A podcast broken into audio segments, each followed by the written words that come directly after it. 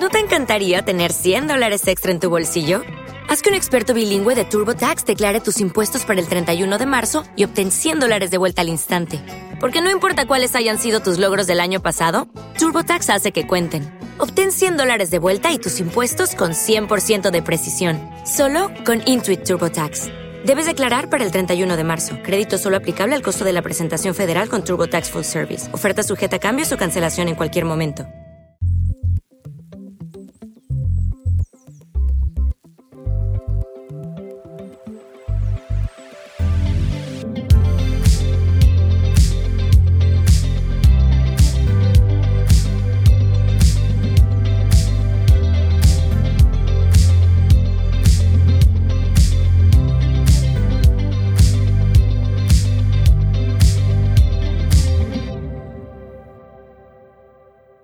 Bienvenidos, damas y caballeros, a un nuevo episodio de Vivir con Fe. ¿Pero por qué tú te ríes, no, yo estoy aquí gozando. Iván está orgánico, amado. Ustedes son como.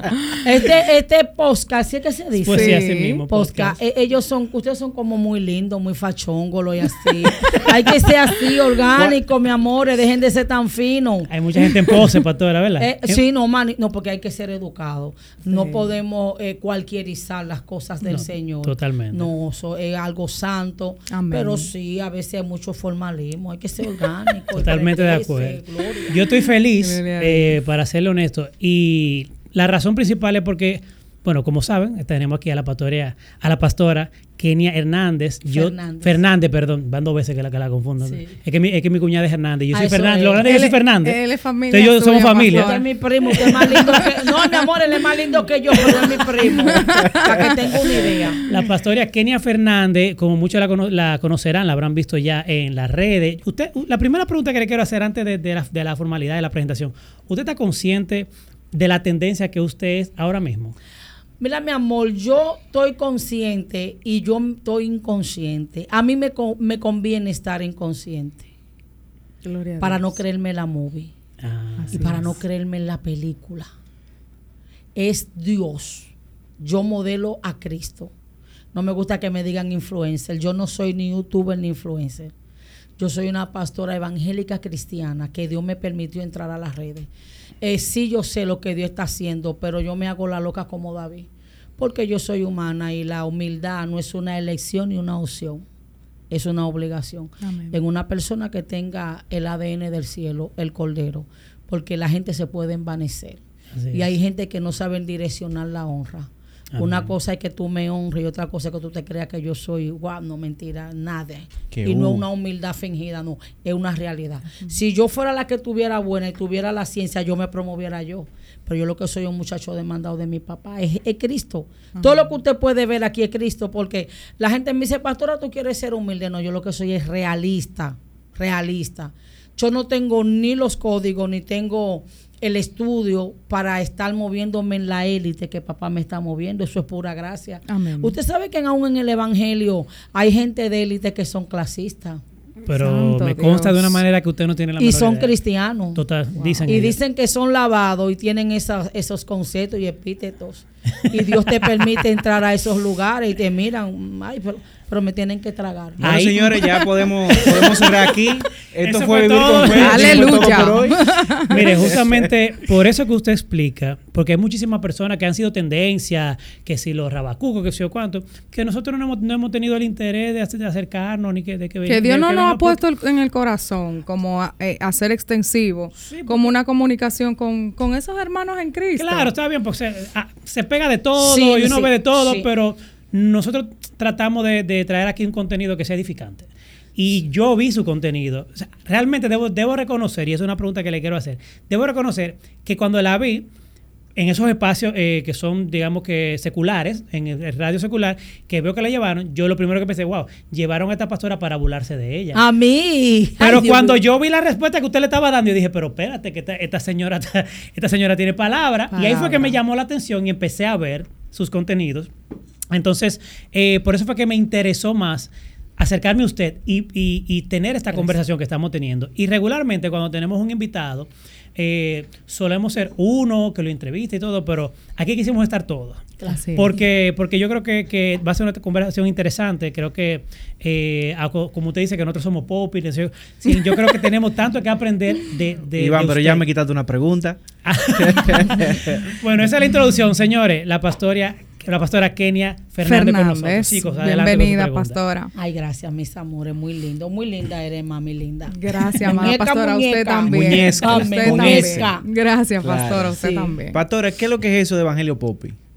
No, amado, yo no utilizo el concepto, sino que uno le habla porque uno tiene, mira, a veces nosotros todos, mire, rabacucu, liberales, mundanos, todo lo lavado con la sangre de Cristo, papá nos va a dar una pela. ¿Por qué que no ponemos epítetos?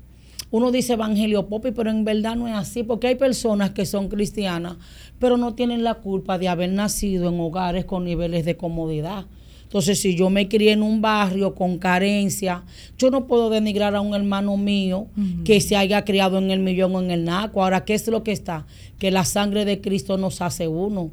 que tú teniendo un nivel académico intelectual puedas sobrellevar mi falta quizás de ética pero al final de la jornada somos lavados y tú le sirves al mismo Cristo. Creemos en los mismos ideales y en los mismos frutos del Espíritu. El problema es que cuando tú eres popi, que tú me quieres mirarme y aquerosíame y mirarme así como que el fo, entonces tú no eres de mi papá, tú eres un infiltrado. Un infiltrado. Ese es el Evangelio. Wow. Eso es lo que me gusta de la pastora, como que ella como que no coge esa. ella la tira y no, no amor, me dicen, me dicen arrogante y solo no es eso, Iván. Eh, mira, Iván, lo que pasa es mis amores que eh, eh, yo yo tengo 19 años en el Evangelio. Yo tengo todas las características para haber sido una persona frustrada. Yo no soy ególatra ni soy narcisista. Lo que pasa es que fue tanto lo que yo pasé emocional desde mi niñez y cuando vine al Evangelio que el Espíritu Santo me enseñó a validar. En lo único que no se puede ser equilibrado es en cuanto al pecado todo creyente tiene que erradicar el pecado de su vida. Pero hay cosas conductuales que el creyente tiene que ser equilibrado. Yo no puedo venir aquí con un nivel de santidad que ustedes digan, pero la pastora vino creyendo que todos tenemos al diablo. Eh, no, la pastora dice, apártate de mí que yo soy más santa que tú. No. Eh, eh, Iván, tú me aprecias. Ay, sí, manita, Dios te bendiga en el amor de Cristo. Que Iván, tú me viste y me saludaste. Manito, te quiero, Dios te guarde. Iván mañana me hace el fo a Iván porque tú me haces el fo, no me haga el fo. No, pastora, yo no estoy en usted. Ay, Iván, sí, yo te voy a soltar.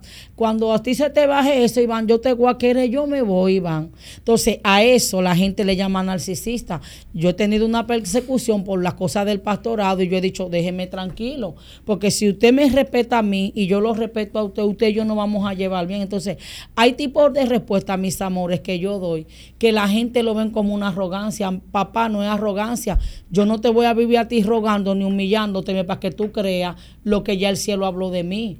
Si tú me quieres, yo te voy a querer. Si tú no me quieres, yo te voy a querer, pues yo te voy a dejar tranquilo. Claro. Ay, pues si tú no quieres estar al lado de mí, yo voy a andar gritándote. No, el que está bueno es Cristo. Y será usted Me busca, te beso. No me busca, vuelvo y te beso. Me quiere, te quiero. No me quiere, te sigo queriendo. Te aparta, te llamo. Te queda apartado a mi amor cuando se te baje, venimos. Entonces, eso es inteligencia emocional. Y hay cosas que yo le hablo en las redes que literalmente me han dicho, pastora, usted es arrogante. No, amado. Arrogante, no. ¿Qué voy a hacer?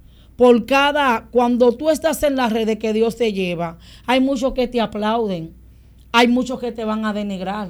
Yo no soy una moneda de 100, yo no soy una papeleta de 100 dólares. Yo tengo mis luces y mis sombras. Yo no he venido a las redes a venderme como la super evangélica. No, yo soy una persona que Dios sacó del anonimato, que tengo mis altas y mis bajas, que estoy buscando una santidad y una perfección. Entonces a mí se me juzga porque tú vas a, programas seculares. Yo lo que voy a llevar una palabra. Ellos me tiran su gancho, a veces me quieren tuyo con preguntas. A mí nada más me tuye Cristo. Porque yo tengo menudo de parte del Espíritu Santo para respetar, para contestarle. Ahora ellos como inconversos, yo respeto. Tengo que respetar su integridad humana. Eh, no son cristianos, son almas que tienen necesidad. Entonces, al cristiano se le habla del amor y del fruto del Espíritu, al inconverso ni se denigra, ni se humilla, lo que se le habla es del plan de salvación. Yo no puedo ir a esos medios de comunicación a decirle homosexual del diablo, satánico del diablo, altita montándote en ola, Señor, ese no es el Evangelio de Cristo. ¿Qué dice la palabra? ¿Qué tienes tú que hablar de mi ley? A las almas se le habla. Hay una necesidad, hay un plan de salvación, hay un infierno que perder, hay una gloria que ganar. A quien se doctrina y a los redimidos. Nosotros nos doctrinamos, nos aconsejamos, nos amonestamos, porque ya conocemos, salimos de las tinieblas a la luz admirable. Eso, eso está interesante y lo, lo vi en, un, en uno de, los, de sus videos, de sus reels que usted hizo enseñar. Y me llamó la atención porque ciertamente nosotros tratamos de imponer la conducta de hijo de Dios en las personas que no conocen, que no son hijos de Dios, que son criaturas. Eh, um, pues, claro, hay temas de, de, de, buena costumbre y valores que uno trata de, mantener en la sociedad. Claro, que sí. Eh, pero tú no puedes, es como dice la, Mateo 6, me parece, cuando el Señor dice, no se le echa eh, perlas a los cerdos. Ni los santos a los Ni los santos al final del día, la comida es para los hijos. Entonces, nosotros primero tenemos que procurar que sean hijos para luego entrar en esa doctrina. Entonces, claro, claro, y hablarle del plan de salvación. Las almas están cansadas de que la denigren y la gente dice, pastor, ¿a qué, qué, a qué usted le atribuye eh, lo, que, lo que está pasando con usted? Dios, eso es Cristo y un cumplimiento de una promesa. Amén. Y también eh, eh, no juzgo a nadie. Hay personas que me ven en las redes, dicen, la pastora es una ñapa. No, mi amado. Yo voy a cumplir, yo tengo 19 años de servicio en el Evangelio. Y yo tengo, yo tenía 18 años en el anonimato, como, como lo tuvo Cristo. Cristo se apareció a los 12 y a los 18 Dios se le manifestó a Israel. Y el Espíritu Santo me dijo, yo te saco a las redes para limpiar mi evangelio, para quitar este show mediático. Yo soy conservadora, pero yo soy una persona que no tengo un alineamiento, yo soy evangélica. Si la gente de mi línea lo hacen mal, a la gente de mi línea las corrijo. Con altura, sin epítetos y sin concepto. Ahora, yo lo que trato es, yo, el Señor me dijo, golpea a los pastores asalariados. Golpea Ey, ey, ey, espérese, ¿qué es eso? ¿Cómo es? Golpea a los pastores, a los pastores asalariados. ¿Qué es eso? Los pastores que solamente aman a los hermanos que le dan buenos diezmos buena ofrenda, pastores que son de la élite, que tienen al que sé yo quién, de qué sé yo cuándo de la empresa, no tienen mucha cualidad, pero los diezmos son de medio millón de pesos, se le dan los primeros asientos, no se le doctrina, no se le corrige, porque son la élite. Entonces tú tienes que tener la capacidad de pastorear a alguien de eminencia, pero decirle que el reino de los cielos se ha acercado y es que para todo el mundo. Entonces, los pastores de élite. O sea, que eso pasa mucho. Claro, amor. Y los pastores popi no pastorean personalizados. Yo no creo en un pastor con 10 mil miembros ni 5 mil. Porque el pastorado es una relación personal. Y hay gente, se está viviendo un tiempo de narcisismo. Pero hay un paréntesis ahí. ¿Cómo se hace una iglesia que exponencialmente está creciendo? Porque obviamente el, pastor lo que quiere es alcanzar a más almas, para Cristo. Entonces, de repente tengo 3.000 miembros en mi iglesia, ¿qué debe hacer un pastor? ¿Construir un templo de 10.000 eh, para 10.000 o cuál sería entonces Una estrategia, una estrategia. Tú tienes una iglesia de 5.000 personas, hazte un trabajo de logística. Ponte tú como prevístero y pon pastores y nómbralo. Parece que cuando te dice prevístero, ahora lo que llaman de que el apóstol. Obispo, no un obispado, alguien que sea el jefe. Entonces, ¿qué es lo que pasa? Porque hay algo estratégico. Cuando yo en un local centralizo 5 mil personas, yo lo que quiero es llenar el ego mío, eh, las finanzas no se disparcen, los diezmos y las ofrendas que eran todo para mí. ¿Me estás entendiendo? No me importa que tú vengas de San Cristóbal, pero ejemplo, tengo 5 mil miembros, pero en la zona este, vamos a decir en Santo Domingo Este, tengo mil miembros. Yo me puedo levantar tres extensiones, pagar tres locales y, y acomodar esos hermanos y darle asistencia y poner pastores y yo como cabeza darle cobertura a lo que hizo Moisés. Porque el asunto es el ego, es que el pastorado es algo personal. El pastorado no es que porque también hay muchos evangélicos eh, eh, que andan en un egocentrismo. Me pastorea fulana de tal, pero mentira, porque esa hermana nunca le ha dado un consejo, ni un beso, ni un abrazo. Santo Nunca ha pisado la puerta de la casa de ese hermano. Entonces, ¿qué es lo que le pasa a la pastora Kenia? Que salió esta sin nombre de la nada y Dios le ha dado palabra con respeto. Porque aunque esas personas tengan, tienen una trayectoria que hay que respetar. Sin denigrar, le está diciendo a la gente que usted tiene que respetar, porque usted no puede estar idolatrando gente. Entonces hay gente, yo me congrego con fulana de tal porque es famosa, porque es una adoradora, pero esa mujer nunca ha ido a, la, a, la, a tu casa a echar fuera un demonio, nunca se ha sentado a darte una consejería. Tú estás harta de pasar hambre y nunca te ha llevado una completa a tu casa. Tú tienes un mes que no te congrega porque te dio una sirimba, te internaron. Pues esa pastora nunca te ha llamado. Entonces, ¿qué es lo que es un show mediático?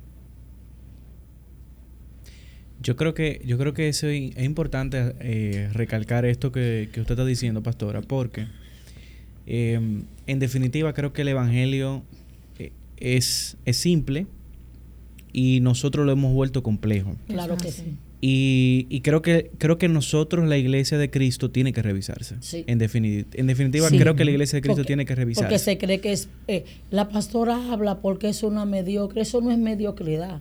Eso es realidad, porque ahora tú me puedes juzgar si lo que yo digo tú lo filtras por la escritura y no tiene veracidad. Cristo eh, eh, llamó a los doce y esos doce se multiplicaron, pero el pastorado es un cuidado personal. No voy a decir porque se me puede juzgar, pero cuando tú analizas qué, cuál fue el número que dio la Biblia, dice, había un pastor 100 ovejas y la 99 a Moisés le tocó sacar al pueblo de Egipto e introducirlo a la tierra prometida. Y hay una determinada cantidad de personas que la Biblia te habla de los hombres sin contar los ancianos, los niños, los niños y las mujeres. Y cuando Moisés se puso a juzgar el pueblo, Jetro le dijo, busca hombre y ahí es que nace el liderazgo en la iglesia. Entonces tú no puedes creer que tú vas a tener la capacidad de pastorear a cinco mil gente no, ellos tienen pastores auxiliares, pero dale comodidad. Esos pastores no se pueden, él es que dirige, háganlo así, háganlo asado. Y esos pastores son interinos, están ahí dando la mano, pero entonces yo a ti no te veo en mis necesidades. Pastora, ¿cómo, cómo usted dice que tiene 19 años que en, el Evangelio, en el Evangelio? ¿Cómo usted conoció al Señor? Bueno, conocí al Señor, el Señor me llamó desde mi niñez eh, yo tengo una historia muy bonita, Pastora Gloria Piña, Templo Evangélico, Pedro Livio Cedeño con Duarte. Esta anciana que amo con el alma era la cuñada de una tía de mi mamá. Y ella a la edad de los nueve años le dio, le sembró el evangelio a mami en una comunidad llamada Tabararriba de Asua. Eso está camino a San Juan, antes de llegar a San Juan. ¿Usted de Asua? Mis orígenes, porque yo nací en San Pedro y me crié en Andrés Boca Chica. Pero mi madre es azuana y mi papá es sanjuanero. Y la gloria es para Dios. Entonces, esa misma anciana, 20 años después y pico, le dio a Kenia Fernández, le sembró el Evangelio de Cristo. A mi mami a los nueve años y a mí a los nueve años. Y somos cristianos y tenía carencia, tenía una decepción, había un espíritu de locura que me estaba siguiendo, un espíritu de depresión. Eh, yo fui una niña prácticamente no deseada. El diablo quería que mi mamá me abortara. Mami se paró como una campeona. Dijo que, que yo iba a nacer. Yo un día le reclamé al Señor, le dije, papá, pero yo no tengo un nombre bíblico y tú no me pusiste mi nombre. Me dijo el Espíritu Santo, ¿y quién te dijo que yo no incidí en tu nombre? ¿Cómo es tu nombre? Yo me llamo Kenia. Entonces me dijo, averigua. Cuando me meto a googlear, mi nombre es Kencha y pertenece al país de Kenia, que es un país de África. Pero cuando yo busco la etimología en la lengua de allá, mi nombre significa montaña luminosa. Y me dijo, yo te llamé para que resplandezca y para que sea una portadora de mi palabra. Me dijo, ¿cómo es tu nombre? Montaña luminosa, porque los nativos de Kenia decían que esa era la montaña más alta y que tocaba al cielo y que resplandecía. Yo fui que te puse tu nombre. Wow, qué bonito. Qué bello. Pastora. La gloria es de él. Eh, yo quisiera, yo vi un video en la cual usted está con, con un muchacho que yo lo conozco, Darian. Darian Vargas. Darian. Darian Muy duro, Darian. Darian Vargas. Y ustedes tocaron un punto que, que quiero como rescatar para que hablemos un poquito de ese tema. Porque Darian, naturalmente, viene de un, de una, un trasfondo bautista y usted viene de un trasfondo pentecostal. Sin embargo, ustedes se sentaron como dos personas normales que están en el Señor y tuvieron un diálogo muy bonito. Hábleme un poquito de esa dinámica. Eh, ¿Cuál es su perspectiva respecto a cómo la iglesia debe de manejarse y de tratarse los unos con los otros? Mire qué es lo que pasa, amado. Eh, uno tiene que tener sus alineamientos. El cristianismo tiene sus raíces, pero hay ciertas áreas del cristianismo que tú respetas. Cuando tú, eh, cuando tú miras a los bautistas, son grandes personas, son personas de mucha eminencia, de élite. Eh, yo nunca he estudiado teología, pero se, se, dice que los bautistas son la gente de más eminencia en cuanto a lo que es la teología. Ellos, se rigen bajo la premisa de sola escritura, o sea que son muy por la palabra. Muy por la palabra y son muy educados, pero ellos tienen ciertos alineamientos, que si la mujer no puede pastorear, que si ellos no creen en la manifestación del Espíritu Santo para este tiempo. Pero yo creo que Darian es un vivo ejemplo del respeto y la humildad. Porque si tú y yo no estamos divorciados de los puntos cardinales que tienen referencia a la salvación, tú y yo tenemos que respetarnos. Independientemente, yo a un católico lo respeto, aunque los católicos y nosotros no tenemos nada alineado porque el que es católico hay que respetarlo, no todos, pero la mayoría de los católicos viven una vida normal.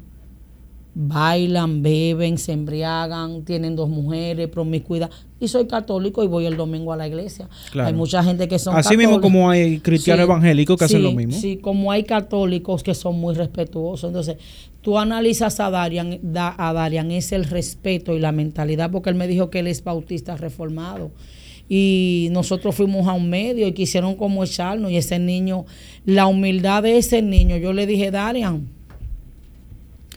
¿qué yo necesito para hacerte una entrevista? Me dijo, pastora, un vaso de agua y una oración. Wow. Qué hermoso. Ese niño a mí me impactó y, y créalo, que lo, cuando yo recibí hacerle la entrevista a Darian, yo estaba, era en la madrugada orando. El Espíritu Santo me levantó a las 3 de la mañana y cuando yo tomo el celular, porque me gusta orar con el celular para ver si oré una hora, si oré dos horas, porque a veces tú te, tú te pones a orar y dices, wow, oré diez horas, pero te dormiste hora y media. Entonces yo me monitoreo por el celular y cuando me levanto que veo el celular para ver la hora, me sale Darian y viene el Espíritu Santo y trata mi vida, una entrevista con él. Y cuando hago, entonces el Espíritu Santo me ministra, Kenia no es una entrevista común, no es el mi niño inteligente que tiene esa sabiduría, esa humildad. No, tú me le vas a hablar al Darian espiritual que esa parte yo quiero que lo conozcan, como lo llamé. Mire, y fue una entrevista muy hermosa, muy espontánea. me sorprendió. con un fluir. Y, y, yo vi a Darian casi dos veces casi llorar. Entonces, ¿qué es lo que pasa? En mi barrio hay unas ancianas que son católicas y como ya me dicen, mi pastora, cuando el Espíritu Santo te educa, tú aprendes a respetar. Benito Juárez dijo, dijo que mi hermano me dijo a mí que no fue Benito Juárez. El respeto de derecho. Sí, mi hermano me dijo que fue que Benito Juárez le tomó esa palabra a un campesino y como él era el popular, él la popularizó. Eso es lo que dice la historia en México, él era diplomático. Hermanito, un, un besote, Juan Carlos Verdía, Moquete, mi hermano biológico en mi, en mi, en mi getro, mi amor, me profetizó todo lo que estoy viviendo y me dice, tienes que tener ética, tienes que comportarte, tú te vas a mover entre gente. Y yo, ¿para dónde voy yo, día? Compórtate, mi hermana. Y yo, ay, tú tan fino. Y lo estoy viviendo. Entonces, eh, me dio a entender. Entonces, ¿qué es lo que pasa, Iván? Y mi, mi reina y príncipe. Es el respeto. Cuando usted es educado y usted respeta, usted no persigue es la educación. Entonces, la gente me dice, pastora, ¿dónde ha consistido el éxito de que tú estés en las redes? Porque yo no he venido con un show mediático. yo no me monto en ola de nadie. Yo no agarro de qué temas de tendencia. Yo no tomo el algoritmo. Yo no me especifico. Si Dios me da una palabra, yo corrijo. porque hay gente que son muy de línea, yo no soy de línea. Si la gente de mi línea la hace mal por la palabra, porque hay gente que dice no, esto y esto, entonces te corrigen a ti, pero a lo de su lado no lo corrigen. Entonces el hombre de Dios es neutro. Honra a quien tenga que honrar y corrige a quien tiene que corregir. Disculpen, para que me, para que me llegue ese, sí, que le, sí, para que fluya. Sí, sí, Ivancito, sí, Ivancito. aquí, aquí, se ha descubierto esta línea familiar entre los Fernández. Sí, somos, somos primos. Él, es más lindo que yo, pero como quiere mi primo, mi amor, hay de todo. pero, pastora, aquí, yo estoy calladito aquí, escuchando a mis hermanos, escuchándola a usted, recibiendo ese mensaje que Dios ha traído. Y hay unos puntos que quiero tocarle. Usted me ve así, eh, media popi, porque a mí me dicen a veces popi sierva, los muchachos lo saben. Pero ha sido también para mí un reto porque el Señor llama y conforme al llamado hay un diseño de parte del Señor, conforme al propósito que nos, nos ha dado, pero el propósito es uno, que alcancemos las almas y alcancemos salvación y vida eterna, que estemos preparados para la venida de nuestro Señor Jesucristo, que aquí en ocasiones hemos hablado de que no es un cuento de camino, ni es con corneta, ni de doña, ni, ni de mm. domingo que te toque la puerta, aunque tomemos café, pero es una realidad de que nosotros debemos permanecer en la búsqueda de la santidad eh, para poder ver el rostro de Dios, como dice la palabra. Sin santidad nadie le verá el rostro al Señor. Y es verdad, ha sido un reto para mí porque eh, yo pertenecía a otras denominaciones, la eh, religión tradicional y otra religión que guarda un día de la semana, que el Señor me permitió pasar por ahí. Sí, es bien, pero, tiene ciertos aspectos. Tú eres una sobreviviente, tú, eres un milagro andante. a ti hay que quererte y cuidarte. Amén. No me la persigan que los muerdo. me llama si te hacen algo, principalmente Iván. La llamaré. Entonces, eh, la transición que Dios me permitió vivir fue para yo darme cuenta de que es un Dios de relación, no de religión. Porque yo me puedo esconder tras la religión pero con la relación yo soy escudriñada. Así como decía el salmista David, yo puedo descender a los, a, los, a los infiernos, subir, esconderme, donde sea, ahí está Él. Si mal no recuerdo, está en el Salmo 139. Sin embargo, pastora, eh, me ha tocado el llamado del Señor y servirle al Señor y fluir en el Señor desde la perspectiva pentecostal bautizada con el, Espíritu Santo, fluyendo a través de la presencia del Espíritu de Dios, que es algo poco común en algún sentido. En, nuestro entorno. Eh, y como usted bien decía, que la miran a usted de una forma, de otro. Mire, pastora, yo aprendí cuando yo tuve mi encuentro con Cristo a que no me importe que si hablé lengua, que si el Espíritu Santo me sacudió, yo fluyo con libertad. porque A libertad por o sea, conoceréis la verdad y la verdad os hará libre. Lo que pasa, amada, que hay personas cuando tú no experimentas algo, tú lo puedes juzgar.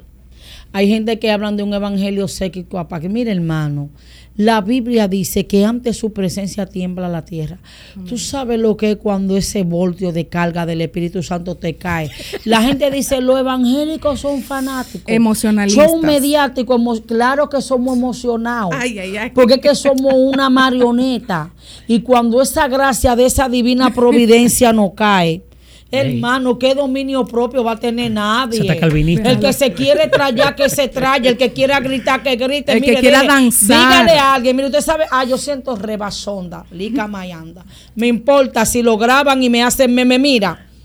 Me importa, hable lengua. Sacúdase, quítese la corona, agárrese el ¿Usted sabe por qué? Porque dice la palabra que cuando David venía danzando, porque el arca era llevada, dice la escritura. Dice que David danzó, no dice que fue en el espíritu, mamá, para los perseguidores. Dice que David danzó con todas sus fuerzas. Y David se quitó el efo porque eso le impidió ser libre y adorar. Si tú quieres prenderte, préndete, sal corriendo, habla lengua, grita, llora, sacúdete. Que los secos como un rabo de yuca no te van a entender. Porque hay gente que no tienen relación con Dios porque tienen doble vida. Porque no son gente de ayuno, ni oración, ni de santidad. Préndete, habla lengua, sal corriendo, degréñate, que se te caiga la peluca, quítate los tacones, dile, no me importa, se me fue la ética danza y adora, que tú y Dios es que saben lo que están sintiendo. Amén. Pastora, y con ese punto, me encanta que hayamos entrado ahí. Y qué bueno que fue con la, introducción que hizo hizo, que hizo Fara. Porque ciertamente estoy de acuerdo con todo lo que usted ha dicho. Pero también debo decir que lamentablemente para, para descrédito de la iglesia hasta, hasta cierto punto, eh, vemos mucho emocionalismo que no necesariamente viene de Dios. No, no, no, no, porque ahí sí, cuando yo te hablo es, de cuando tú sientes. No, no, por eso te digo. Pero, lo que usted dice, Iván, es verdad. Dios no hace show mediático. y la Biblia dice que el espíritu del profeta se sujeta, al profeta. usted no puede hacer locura ni payasada. Cuando yo le hablo a usted, cuando ese Espíritu Santo viene sobre ti, que tú sientes que te está quemando, que tú corres, que tú adoras, que tú lloras, que Dios te quebranta pero uno tiene discernimiento. El discernimiento, el discernimiento te da a entender cuando es Dios y cuando ya es lo humano y cuando es el, show mediático. Entonces ahí es que yo voy. Yo particularmente, yo me ahora mismo para ser 100%, 100 honesto, yo ahora mismo me considero o me autodenomino un pente reformado. Porque yo soy. Eh, yo me, cuidado, Iván, con la. Iván, cuidado con tu pente reformado. Iván, no te me dañes. pastora. No Iván, no te me dañes. No, no, no, déjeme explicarle. No te doble, déjeme explicarle por qué. Dime por qué, Iván. Ah, déjame escucharte, yo me Ivancito. Yo, me, yo crecí en la iglesia popular, en la iglesia católica, yo hice mi primera comunión, todo. Mm. Mi hermano mayor desde, desde, siempre, de pequeño, es bautista. hoy en día es un pastor bautista de, de la línea de Sujel Michelén, etcétera. Eh, pero yo me convertí, conocí al Señor a los 17 años en una iglesia carismática, pentecostal, eh, pero neopentecostal. Neopentecostal, ¿sabes? Que, que, no, no pentecostal. No, espérense, pónganme en contexto. Que ¿qué es neopentecostal en el tú sabes que, la, que las iglesias, no sé si es la suya, pero por ejemplo, la iglesia tradicional pentecostal, por ejemplo, la, la, mujer no permite, no, no, no puede usar fal, no, pantalones, por ejemplo, esa es como la tradicional. La, sí, claro. En esta iglesia. La RT que soy yo. Exactamente. Yo soy una RT con una, con una mente amueblada. Vamos para allá, que es otro punto. Vamos a ver si no alcanza el tiempo. Pero entonces yo me convierto en esta iglesia que es eh, neopentecostal, porque fuera de eso se, habla en lengua, se profetiza, tal, se, se creen los dones, la manifestación de lo de todo, todo. Ahí fue que yo me convertí, ahí fue que yo conocí palabra, ahí fue que yo me adoctriné en, en, Cristo. Yo me aparté un tiempo, eh, bueno, ah, pero otra cosa, en esa iglesia no, la mujer no puede ser pastora. A pesar de eso, esa, a pesar de ser pentecostal. Luego yo me, me, aparté un tiempo y me reconcilié en el Señor, con el Señor en una iglesia donde es una pastora, una iglesia eh, pentecostal, pero digamos con sus, ¿verdad? ¿Cómo, cómo lo escribimos, Ricky? Bauticotal, ¿eh? Bauticotal, exacto. Eh, pero yo realmente en esta etapa de mi vida me he interesado mucho por la teología, por, por aprender, por leer y todo eso. A este punto, yo creo 100% en los dones del Espíritu Santo. Yo creo 100% en, la, en que el Espíritu Santo es real, que esos dones no han cesado. Te, te, voy a decir algo de la teología. Tienes que, que ayunar mucho, ora mucho y lee mucho la palabra. Y nunca lo que un teólogo lo des por sentado. No, no. Acuérdate que en la teología hay personas, la Biblia dice que la palabra no es de interpretación privada, pero hay teólogos que ellos acarician la palabra y ellos le ponen conceptos humanos. Y hay teólogos que te dicen cosas que están errados, porque por lo menos Gamaliel, Gamaliel eh, formó al apóstol Pablo, sí, pero Gamaliel no tenía una iluminación, Gamaliel no sabía que, que a quien él enseñaba eran lo que los profetas en realidad. Y la gente, los teólogos toman mucho como punto de, de, referencia a Flavio Josefo. Flavio Josefo se puede respetar, pero Flavio Josefo no era creyente era un historiador judío que dice la historia que a la edad de 13 años tenía un coeficiente, un intelecto. Dicen que los rabinos y, y la gente del Sanedrín iban donde él a buscar información porque él era un historiador. Y creo que tiene una obra que se llama Costumbres Judías que habla mucho para, para pero él no era creyente porque él bailaba con los judíos y danzaba con los romanos. Yo estoy de acuerdo con eso cuando me refiero al tema de la teología en sí porque yo creo que justamente la teología consiste en tú ver eh, eh, perspectivas de diferentes autores para tú conocer y tener mayor pero, pero basado en la palabra claro, lo mío la palabra pero justamente hasta bueno, la teología es buena, Claro. Hay que, yo la amo. Y entonces, eh, basado en eso, es que yo he ido aprendiendo cosas que yo entendía, que ahora entiendo, oye, pero que, que, yo estaba mal en algunos principios que no son ni siquiera salvíficos, no, son, no tiene que nada con salvación. Eso, que, dogmático, cosas dogmáticas. El tema de conducta, que, ah, que yo no podía hacer esto, pero ¿en qué parte de la Biblia que dice esto? ¿En qué parte? Que son temas casi interpretativos. Entonces, por eso es que hoy en día yo siento que estoy viviendo como un evangelio más real, porque entiendo lo que estoy viviendo. Antes yo vivía porque por lo que me decía. alguien te lo imponía. Exacto. No, que, los evangélicos no hacen esto. Que ni siquiera, ni siquiera por, imposición, porque muchas veces, pastora, uno simplemente recibe de parte de, sus líderes información que uno casi como por default lo da por hecho. Lo, da por, válido. Sí, sí. Porque te, lo está dando una autoridad. Pero realmente, y a nosotros, por ejemplo, a Iván y a mí, nos inculcaron desde un principio, siempre es lo que la palabra dice. Exactamente. Claro. O sea, si la palabra se va por ahí, pues entonces váyase por ahí, no se vaya por acá. entonces siempre nos inculcaron ese, ese sentimiento de eh, no es lo que diga el que está en el púlpito, no. Es que lo que dice el que está en el púlpito, si no está alineado con la palabra, entonces... A mí me pasa eso con la gente de mi línea. Mucha gente de mi línea me persigue porque se entiende que el ser conservador, moño duro, falda larga, loco viejo, emocionado, sin conocimiento. Y de mi línea hay mucha gente de élite, gente con niveles de conocimientos bíblicos terribles, pero ellos no aman las redes. Y no es que la, no van a las redes por un asunto de santidad. Señores, no todo el mundo tiene la capacidad de estar en las redes. Bueno. A ti te persigue el chino, el diablo, los demonios, lo evangélico, la envidia, el celo ministerial. Eh, Wester Paul, no sé si ustedes lo han oído mencionar, es un joven que él también ministra en las redes sacado de la idolatría con un testimonio poderoso. Él dijo en una entrevista, en un programa de él, la pastora Kenia ni habla de brujo, ni habla de demonio, tiene conocimiento y también la persiguen. ¿Y qué es lo que ustedes quieren? Entonces, el problema de las redes es que cuando tú, Dios pone una gracia en ti, la gente se sube en tu algoritmo. Señores, lo que se está viviendo en las redes da pena, porque el impío puede hacer, pero los cristianos parecen a veces de embocero. Se tiran puya, se serruchan el palo agarran y te hacen una video reacción, te corrigen, más no te llaman. Entonces, usted tiene que llevar, tú no puedes hacer un nicho, tú tienes que llevar un contenido sano y puro, que si Dios te corrige, que corrija, pero que sea Cristo, pero sin tocar las emociones y las cosas personales de la gente. Entonces, el Evangelio es un asunto de equilibrio y de equidad pero hay que manejarse. Nosotros somos cristianos que predicamos en las redes, pero nosotros no podemos tener esa metodología de mundano. Totalmente de acuerdo. Eso, eso es correcto. Yo quisiera aprovechar quizá ya unos minutos de cierre eh, para poder quizá escuchar de parte suya. ¿Cuál es, la, ¿Cuál es su visión? ¿Cuál es la visión que usted tiene de la iglesia en este tiempo? O sea, ¿para qué está la iglesia en este tiempo? Mire, amado, las personas piensan que la iglesia está como un regente social. No, señores. La iglesia no es una institución. La iglesia no es hogar crea, la iglesia no es una institución de beneficencia. La iglesia es la iglesia de Cristo establecido en la tierra. ¿Cuál es el rol de la iglesia en la sociedad?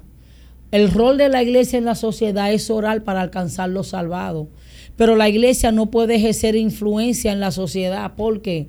Porque nosotros estamos en este mundo, pero no somos de este mundo. Para la iglesia tener un rol en la sociedad, como se quiere decir, la gente tiene que aceptar a Cristo. A mí me llevaron a un programa y le preguntaron a un pastor y me preguntaron a mí, eh, ¿qué usted recomienda para, para la sociedad? ¿Qué va a recomendar la iglesia? Tú le puedes dar terapia psicológica. Los demonios no cogen terapia psicológica. La naturaleza caída del hombre no coge eso.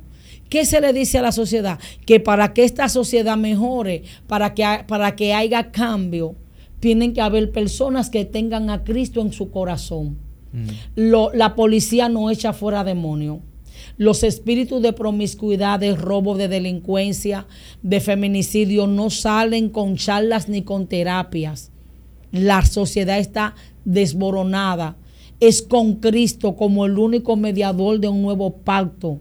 Cristo en la vida de alguien regenerado que entienda que para yo conseguir ese reloj yo no tengo que aplastar a Iván. Entender que Iván es mi prójimo, que la princesa aquí es mi prójimo, que tú eres mi hermano que el Evangelio lo que busca es emular la unidad el amor y la comprensión. El ser humano es un ser irracional por la naturaleza caída. Somos racionales porque somos pensantes, a diferencia de los demonios, el perdón de los animales. Pero en el contexto de la naturaleza caída adámica, el hombre es irracional. Porque el hombre sabiendo que consumir droga le hace daño, trabaja una quincena y va a un punto de droga y se lo consume. Sabe que tiene cinco niños que mantener, se queda en el cabaret, en el burdel, se lo da a la prostituta, pero la prostituta quiere el dinero para mantener a sus hijos pero a la prostituta no le interesa que ese padre de familia va a desboronar su hogar, va a dejar sin alimento a sus hijos.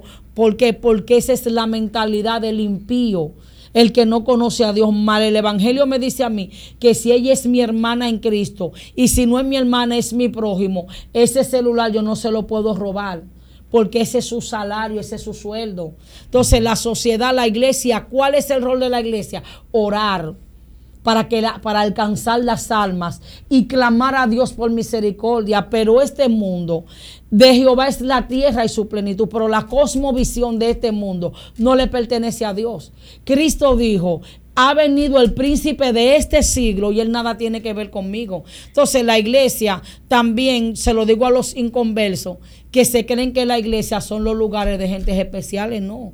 La iglesia es un lugar donde hay personas con luces y con sombras que están buscando un alineamiento, una perfección para entrar al cielo, pero están mejor que el inconverso porque el cristiano con sus altas y sus bajas se está alineando para entrar al cielo, pero el que no está en la fila ¿Qué esperanza tiene? Entonces, al final de la jornada, ¿qué es lo que hay que decirle? Que Cristo es la solución. Yo no tengo la capacidad de cambiar mi carácter y de proyectarme a mí misma.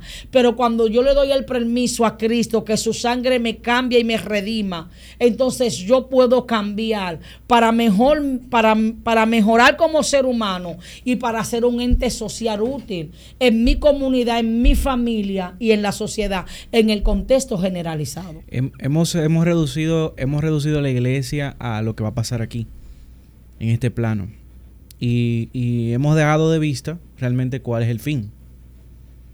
Sí, sí, lo que pasa es que, mira, amado, la Biblia dice que muchos predican a Cristo por contienda. El Evangelio se ha vuelto fama. Ya cualquiera es cristiano. Eh, tú analizas, cuando yo me convertí, a ti se te decía, Dios te llamó para cambiarte y salvarte. Las personas ahora se están usando el Evangelio como un mecanismo, no todos, algunos, de ganancia, de fama, de estatus y de reputación. Pero la intención al final de la jornada, Dios es que va a sopesar las intenciones del corazón. Nos reta a nosotros tener un corazón aprobado por Dios, porque al final de la jornada Dios lo que va a pesar es la intención y dice que Él le va a pagar a cada quien conforme su obra. Es así. Yo quiero leer algo que mientras meditaba lo que vamos a hacer hoy eh, con usted, algo muy personal que lo he compartido con pocas personas, eh, de una de esas experiencias que uno tiene con el Señor y que tiene mucho que ver con esto. Y quiero simplemente leerlo para que usted me dé su opinión. De algo que va a pasar al final. Y eso fue un sueño que yo tuve que dice lo siguiente. Dice, en un momento tuve un sueño donde podía ver una montaña bien alta, a propósito de su nombre. Dice, en este sueño Jesús estaba en la cima de la montaña, esperando, y por el otro lado se encontraba un grupo de personas bordeando y rodeando toda la falda de esta montaña.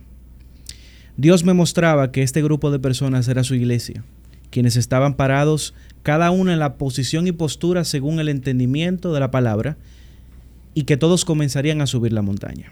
O sea, según su postura teológica, entonces ahí usted estaba, usted estaba posicionado en una postura distinta, en, el borde de esa, de esa montaña. Dice, subimos hasta llegar a la meta del supremo llamamiento, a la altura del varón perfecto, hasta llegar a los pies de Jesús, donde toda la multitud ya no se encontraba en posiciones distintas, sino que todos y todas estábamos en la misma posición, postrados a una delante del Maestro.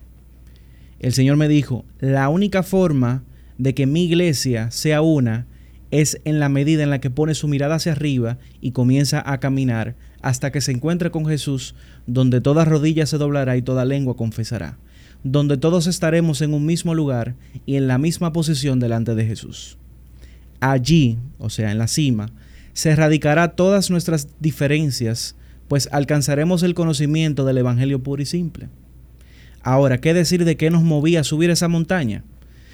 El tiempo de la tribulación, donde ya no hay más comodidad, donde ya la pasividad deja de ser, donde debo de estar ejercitado para poder alcanzar esta meta, donde mis prioridades pasan a un modo de supervivencia, pues es necesario que se active el instinto por parte del ser humano para poder subir esta montaña.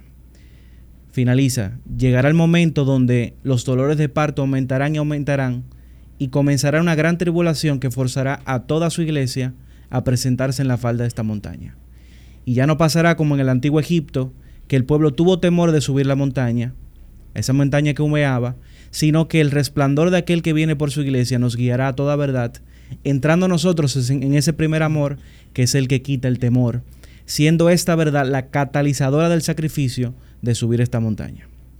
Quizás sea la montaña más alta del mundo, quizás este es el viaje que requiera de una mayor preparación, pero llegará el momento donde los verdaderos adoradores, aquellos que han muerto a sí mismos, entendiendo lo que Pablo decía, morir es ganancia, alcanzaremos ese lugar. Llegará el entendimiento de una iglesia del primer siglo que estaba dispuesta a darlo todo por él. Amén. Ahí termina. Bueno, ¿qué te puedo decir, amado? Al final de la jornada, eh, tú sabes que hay muchas corrientes teológicas, yo respeto, yo la concesión que tengo es que la iglesia no pasa por la gran tribulación. Aunque no sé si tú lo decías en un contexto figurado o era una ilustración. Puede ser, cualquiera de lado al final. Puede ser lado al final. Pero sí, es muy lindo. Lo que puedo entender es que Cristo es la meta. Entonces, ¿por qué la montaña? Porque la montaña es un lugar de altura. Es un lugar, eh, si hay una montaña que está elevada, obligado, hay que mirar hacia arriba.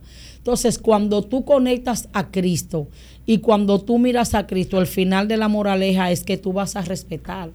Porque cuando yo me alineo a Cristo, yo voy a ver que Cristo amó, que Cristo quiso, que Cristo respetó. Ahora, un musulmán no es mi hermano. Un musulmán es mi prójimo. Un católico no es mi hermano, es mi prójimo. Un testigo de Jehová no es mi hermano, es mi prójimo. Un evangélico un cristiano bautista, un cristiano que sé yo que es reformado, un cristiano evangélico popi, un cristiano rabacuco, un cristiano neoliberal, un cristiano RT. Todos somos evangélicos y cristianos. Y cuando tú no agarras y tú no metes a todito en la olla, tú sientas. Y tú te vas a dar cuenta que quienes nos tienen divididos fueron los hombres que fundamentaron cosas dogmáticas. Pero cuando nos vamos a las verdades de los alineamientos que tienen relevancia en cuanto a la salvación, todo ese sancocho que yo te hice, todos estamos alineados. Cuando tú ves un concepto que los bautistas, gente de élite, que la mujer no puede pastorear, bueno, vamos a quererte, pero lo bueno sería que no se persiga ni ellos me persiguen a mí, ni nosotros lo perseguimos a ellos. No, que nosotros no creemos en, en, la manifestación del Espíritu Santo en estos tiempos, pero cuando entremos en una madurez espiritual, y en un respeto el uno del otro. Vamos a mirar a Cristo, porque al final de la jornada creemos en Cristo como nuestro Salvador. Creemos en el Padre, en el Espíritu Santo. Creemos en los frutos del Espíritu, en la segunda venida, en el arrebatamiento. En los puntos cardinales que son relevantes a la salvación. Estamos bien. Estamos divididos por cosas litúrgicas. Estamos divididos también por cosas culturales y por cosas que nos enseñaron. ¿Por qué para una persona de mi línea es difícil verla a ella con ese atavío porque es un asunto de metanoia. No la enseñaron. Pero pastora, entonces es que usted es un camaleón, un hipócrita. No. Lo que pasa es, amado, que yo nací en una iglesia no conservadora.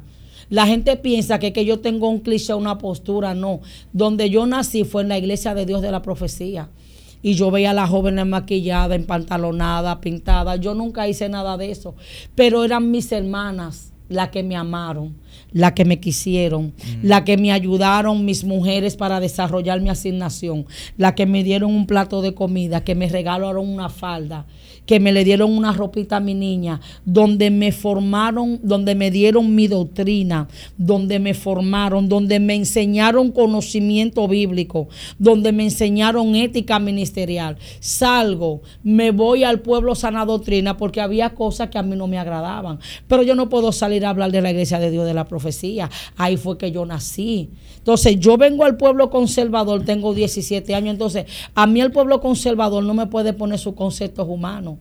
Yo tengo mi mente amueblada. Yo sé lo que es pecado, yo sé lo que es la santidad. Entonces, tú no me puedes transmitir un odio porque yo crecí viendo hermana en pantalona, besándola, queriéndola y viendo su fruto del Espíritu. Que yo no estoy de acuerdo, no. Que no me gusta, no. Pero no puedo transmitir un odio. Que yo sé lo que dice la Biblia del atavío de mujeres. Entonces, yo no puedo hablarle a hermana que no sabe lo que es una metresa. Las mujeres cristianas no saben que el atavío tiene una incidencia de demonios en el mundo espiritual.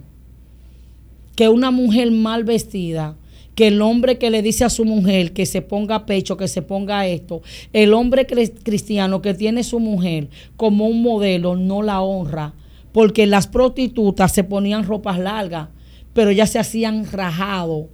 La Biblia habla en proverbio de, de vestidura de ramera y eso es cultura. Amén. Ahora, ¿cómo se viste una mujer? Cuando tú te viste que tú provocas que los ojos se le vayan a los hombres, pues tú estás provocando a tu hermano a pecar. Pero ya eso es que tú tengas un pantalón que te vista prudentemente en, en orden. Y eso es un trato que Dios tiene que tener contigo. Yo tengo que tener la madurez y la inteligencia emocional de yo abrazar a mi hermana, besarla. Manita, te amo, Dios te bendiga. Ya esa parte Dios la va a tratar contigo. ¿Por qué? Porque tú naciste en una iglesia donde a ti no se te inculcó eso. Tú no tienes conocimiento de eso. Y si yo quiero que tú lo tengas, yo tengo que decírtelo con amor y si yo te lo digo con amor, tengo que esperar que el Espíritu Santo haga el trabajo. Pero a mí no me puede dividir como yo vengo denigrando a esta niña. Pero mírele la educación a esa cosa linda. Y el manejo y la prudencia. ¿Cómo yo puedo venir, sierva? Usted es una hija del diablo. Y yo sé el proceso que le ha costado a esa niña para permanecer en el Evangelio, de dónde Dios la sacó. Entonces, si yo vengo con esos conceptos, la sierva me va a aislar. Pero no es más bueno así querérmela, comérmela, ganármela. Y después cuando la maré, le digo, mamá, ven, vamos a hablar. No te pongas pantalón, mamá. Voy a la enamoré, ya está oficial. mamá, no te pongas pantalón que tú eres linda, ponte falta, mamá. hija del diablo, el diablo te va a llevar. Satánica, hija de Lucifer. Le, puedo decir algo. Yo creo que estos son de los códigos que el Señor me ha dejado para yo poder entrar en algunos sitios y decirle, arrepiéntete que te bien. El pantalón ahí en parte de. Entonces yo, Pero la entendemos. Yo me, me manejo, amado. Y eso es lo que pasa, porque yo soy nací, yo soy conservadora, pero yo tengo mi mente amueblada. Entonces, lo que causó el boom porque oye, ¿qué es lo que pasa? Lo que Dios hizo en mí es una mezcla de cosas. Una mujer mayor, con mucha humildad lo digo. Dios me permite caminar a veces en algunas cositas de cultura general. Me permite hablar de conceptos teológicos. Entonces fue como un boom. Una mujer mayor, mujer, con cierto nivel de conocimiento, con un moñón, con un fardón Hoy, ¿cómo es que esta mujer habla así? Entonces, ese fue el boom por los epítetos y ya lo denigrante que se tenía la gente de mi línea. Entonces, como una mezcla de muchas cosas, su gracia. Déjame sentarme, ¿qué va a decir esta doña? Entonces, cuando no me vieron diciendo, porque el diablo te va a llevar, hijo de Lucifer. Y ven esta mujer hablando de amor, diciéndole a un homosexual, te amo, Cristo te ama. ¿Y sabe de dónde salió esta mujer? Pues esta mujer extraterrestre no hay mucho más como yo. Lo que pasa es que usted conoció lamentablemente lo que la gente hizo viral, porque el gran problema de la gente es que la gente que viraliza lo malo. Fulano dice mala palabra y tú lo ves y lo comentas. Tú eres que lo hace viral, el morbo. Usted sabe los estudios que yo tengo en ese programa y no se hacen viral. Y dice, señor, pero yo hablé, yo, yo hice un programa que yo dije, wow, eso va a romper. Yo hablé de la intención del alma hablé del pecado de, de Saúl y del pecado de David. Y me metí en un estudio profundo, me metí en la teoría calvinista ¿Cómo? la predestinación. ¿Dónde está eso? Entonces tenemos que buscarlo. Eso está en las redes de la... De la, de la ah, hice un, hice un programa hablando de que si el alma de una persona se puede vender. Y si un evangélico le puede caer brujería, pero la gente no oye eso. Eh, pues, no, pues yo, yo creo que es un episodio aparte que te vamos a tener que hacer. Lo que sí, verdad, que aunque ya se nos acabó el tiempo, no podemos dejar que usted se vaya aquí sin que usted no hable un poquito del empoderamiento femenino, que a usted le encanta. Y que después, y que después haga una oración por nosotros. No, claro. No, no, no estoy de acuerdo, amado. Eh, yo fui a un programa, Vladimir Jaqueson. Pero, pero antes de que continúe, con el tema del empoderamiento femenino, a mí yo lo que veo como una especie de contradicción, porque vemos que de por, por un lado eh, hay una línea de que no permite que la mujer eh, sea, eh, que predique, etcétera, que sea pastora, líder, etcétera. Pero usted no está de acuerdo con esa línea. Usted, sí está de acuerdo con que la mujer puede predicar, puede ser, pero usted no está de acuerdo con el empoderamiento femenino. pero ¿cómo una los roles, los, es un tema de roles, pastora. O sea, ¿cómo va el tema del empoderamiento femenino en contra de que la mujer sea un líder en la iglesia? habla un poquito de eso. Mire qué es lo que pasa. Mire qué es lo que pasa, amado. Mire qué es lo que pasa. Se oye como contradicción, señores. Dios nunca dijo que la mujer no puede pastorear. La gente habla no, porque quien pecó, porque la mujer no puede ejercer autoridad, señores. ¿Quién, quién pare a los hombres? La mujer. La primer, el primer ser que ejerce autoridad sobre un ser, sobre un niño es, una mujer. Porque la mujer es que, es que lo tiene en los nueve meses de gestación. En la tradición hebrea, el padre era un proveedor y quien se encargaba de la educación de los niños, ¿quién era? La mujer. Entonces, ¿cómo no ejercen empoderamiento? ¿Tú no ves que eso es una doble moral? Entonces, ¿a qué, a, qué, usted entiende que se refería Pablo en esa? Mm, bueno, e, ese asunto yo, con mucho respeto, Iván, lo voy a tocar, pero yo voy a cerrar ese tema porque de verdad he tenido muchos frentes abiertos. Lo que pasa es que hay asunto cultural, es cultura. Pablo le habló a esa iglesia en esa condición. ¿Dónde está el pecado que una mujer sea pastora? La mujer tiene una naturaleza de maternidad. Cuando una mujer pastorea no es que ejerce autoridad sobre un hombre, es que lo guía y lo corrige y lo ayuda a su vida espiritual. Yo creo que lo que han tergiversado es el término, porque han, puesto el, el, tema de pastorado como como sublevación. Sublevación. Entonces tú te das cuenta que eso es un show mediático de estos tiempos, porque 50 años, con mucho respeto, porque dije que voy a abandonar, no voy a hablar. Eh, ¿Cómo es que se llama? Eh, el líder, Sujei Michelin. don Sujel, sí. Sujel, mire, amado mío, eh, si le he ofendido a usted y a su línea con mucha humildad, me humillo delante de Dios y de los hombres, le pido perdón. Yo sé que usted, ustedes no van a estar de acuerdo conmigo porque yo soy una pastora, pero lamentablemente, mis amados, si yo hubiese nacido en su iglesia, hubiese sido bautista, yo hubiese creído lo mismo, hubiese sido una ferigre de su iglesia y me hubiese sometido. Pero amado, para mi desgracia o mi bendición, yo nací en un pueblo pentecostal y yo no sabía que ustedes existían. Dios me bendiga a los bautistas, un beso, un abrazo, Dios me lo cubra. Él le pido perdón. No es un show mediático, me humillo. Dios lo bendiga. Pero aún, así, aún así una, o sea, fuera de eso, yo le he escuchado a usted sí decir que el hombre es la cabeza del hogar. Amado, pero es que eh, lo que pasa es, amado, que cuando yo me paro y defiendo es el pastorado de la mujer, no el empoderamiento. Mire, le voy a dar un dato. Eh, a mí me llamó una persona que tiene cierta incidencia en el gobierno. Voy a usar la ética hasta que el proyecto se materialice para llevar un congreso a mujeres evangélicas y seculares para hablar de lo que es la, el manejo de la mujer. Eh, todo el que me el, que me ve y sabe de mi mensaje, yo no voy de acuerdo contra la sublevación. La mujer no es un hombre. ¿Por qué hay tantas evangélicas empoderadas y solteras? Porque los hombres no se quieren casar con otro hombre. Yo soy anti empoderamiento porque, señores, que yo sea pastora y que yo defienda el pastorado de la mujer, no es que yo me sublevo, amado.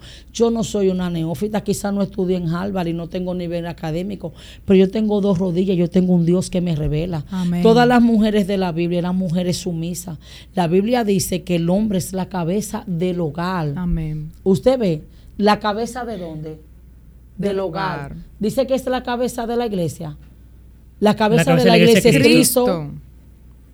Usted ve la mal cosa. Ahora Pablo dice, no permito, porque había un asunto en esa iglesia para ese tiempo. Y culturalmente habían cosas que ellos la hicieron que Dios no la validó. Dios siempre validó a la mujer.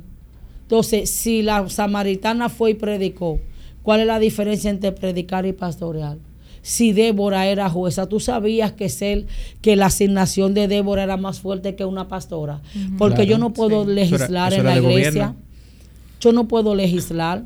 Yo como pastora lo que me encargo es de la parte espiritual de la iglesia, pero yo no puedo decir, hago una venta de casa, yo dicto, hago un contrato. Y Débora se sentaba debajo de la palmera. Dice la palabra que era jueza, y era profetisa. Entonces, si tú quieres hacer un exégesis de la escritura, respeta, porque tú no estás hablando tampoco con loco viejo. ¿Qué es un juez? Un juez es alguien que tiene relevancia judicial. Jurídica. Es jurídica lo que hacían los reyes, que peleaban las guerras y entonces ella se sentaba bajo las leyes de Jehová a decirle a los hombres, mire, esto se hace así, esto se hace así, según las escrituras. Entonces, si yo como mujer soy pastora y yo me alineo a lo que dice la palabra, yo no me estoy empoderando. No. Eso no, eso no porque el empoderamiento, y yo voy a hacer un programa, porque las mujeres de relevancia no se tuvieron que desnudar. ¿Usted ha visto a Oprah andando desnuda? Nunca. ¿Usted vio a, la Madre Teresa de Calcuta? ¿Usted vio a Rigoberta Menchú en cuera? Yo ni sé quién es esa. Rigoberta Menchú. Eh, eh, eh un poquito de cultura general. Bueno, Rigoberta Menchú, década de los ochenta y pico, fue el premio Nobel de la Paz. Ella es guatemalteca, ella procuró lo que era la igualdad social de la etnia de los indígenas y, Gabriela Mistral es eh, eh, una eh, maestra y escritora chilena que le dieron el premio Nobel de Literatura, junto con Pablo Neruda, que también es chileno.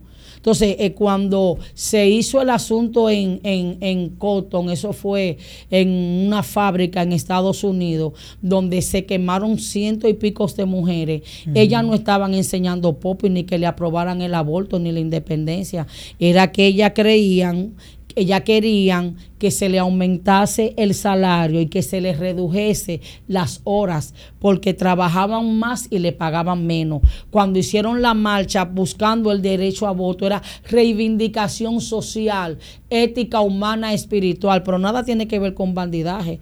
Las mujeres de élite dicen que hay una judía que fue una gran actriz, que fue la que inventó lo que hoy se utiliza como el wifi y todas esas mujeres que fueron de eh, eh, Margaret Thatcher, Parlamento británico, que se superó porque la grandeza de Margaret Thatcher consiste, era que Margaret Thatcher no era de la élite no tenía sangre azul. Eso me lo enseñó Juan Carlos Verdía, mi hermano, él es diplomático. A, a Rodi yo le hablé de Margaret Thatcher, me dijo, manita, ven que te voy a dar la historia. Dice que el papá de Margaret Thatcher era un comerciante de clase media y le dio una buena educación a ella. Ella perteneció al partido. Entonces se levantó una situación y había que buscar una solución mediática. Margaret Thatcher dio la solución. Pero entonces la élite del partido la quiso denigrar porque ella no tenía nombre. Pero eso fue la punta de lanza que Dios permitió para posicionar. Y Margaret Thatcher fue la primera ministra mujer del Parlamento británico. ¿Y usted vio a Margaret Thatcher andando encuerada? No. Así que ubíquese. Somos cristianas. Pastora, eh, nada, qué bueno que, pudimos tener esta conversación y usted lo sabe, pero no está de más decirlo de nuevo como quiera. Al final del día, esas diferencias quizá nunca nos vamos a poner de acuerdo hasta que llegue el momento de la Sí, sí, no, Dios lo va a hacer. Yo sí sé que es como usted decía en la ilustración de lo que Dios le mostró y lo que usted ilustró. Dios va a permitir algo para que nos alineemos. Porque al final de la jornada los evangélicos pelean, pero hay una debilidad. Cuando tú ves a tu hermano, aunque tengan diferencia, tú dices, Señor, yo tengo al diablo y es que yo soy hipócrita, porque yo cuando lo veo, lo, cuando yo no lo veo, lo quiero morder. Y desde que lo veo me da como un amor. ¿Por qué? Porque hay una lucha entre la parte humana. Pero todo el que tiene la sangre de Cristo ama a su hermano. Y si no te amo como hermano, te amo como prójimo. Claro. Y nosotros tenemos muchos amigos de, diferentes, denominaciones. respeto, respeto. Y creo que, y creo que eso es algo que por lo menos yo en particular eh, respeto mucho, de, por lo menos mucho de lo que, lo que he visto de su, de su contenido, porque veo que usted principalmente fomenta eso. Sí, no el respeto. Ese respeto que creo Pastora, ¿qué es lo que tú quieres entre una sana doctrina y una evangélica no sana doctrina? Respeto. Que una hermana vea a una hermana y que la ve se le diga, manita, Dios te bendiga. Ay, estoy que da manita, que yo te voy a llevar. Que haya un amor. Manita, tú necesitas algo de mí. Pero no es espíritu judío. Los judíos creían que ellos eran la última Coca-Cola del desierto. Todavía el Señor le dice a Pedro, mata y come, no Señor, ninguna cosa inmunda. Pedro, no llame inmundo a lo que yo limpié. Lo invitan donde Cornelio, diga con el discurso que sale Pedro. Tú, usted sabe lo difícil que es para los de mi nación entrar a la iglesia, entrar a una casa de un gentil, pero hijo mío, no fue Jehová que te mandó. Entonces eso es, eso es. Dios le bendiga. Pastora, estamos muy felices, hemos sido muy edificados y sé que cada persona que nos escuchó también con haber eh, recibido este manjar de parte de Dios La gloria a través de usted, una mujer de fe, una mujer de testimonio y una mujer que sobre todas las cosas eh, porta el amor de Dios y su gracia y su misericordia. Iván me cautivó no me cautivó de que me gusta, porque yo conozco.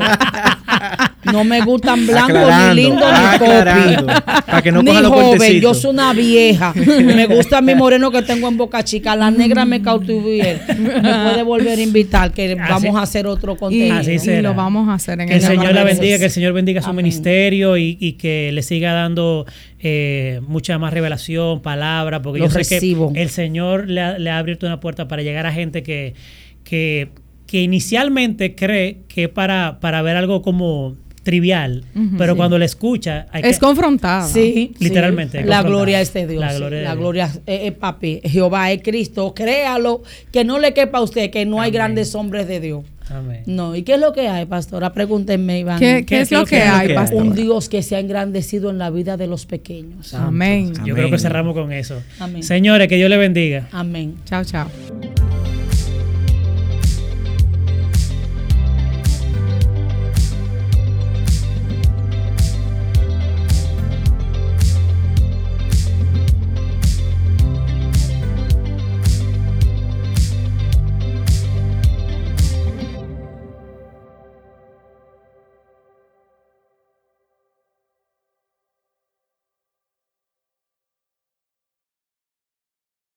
With Lucky Land slots, you can get lucky just about anywhere. This is your captain speaking. Uh, we've got clear runway and the weather's fine, but we're just going to circle up here a while and uh, get lucky. No, no, nothing like that. It's just these cash prizes add up quick. So I suggest you sit back, keep your tray table upright, and start getting lucky. Play for free at LuckyLandSlots.com. Are you feeling lucky? No purchase necessary. Void where prohibited by law. 18 plus terms and conditions apply. See website for details. O'Reilly Auto Parts puede ayudarte a encontrar un taller mecánico cerca de ti. Para más información, llama a tu tienda O'Reilly Auto Parts o visita oreillyauto.com.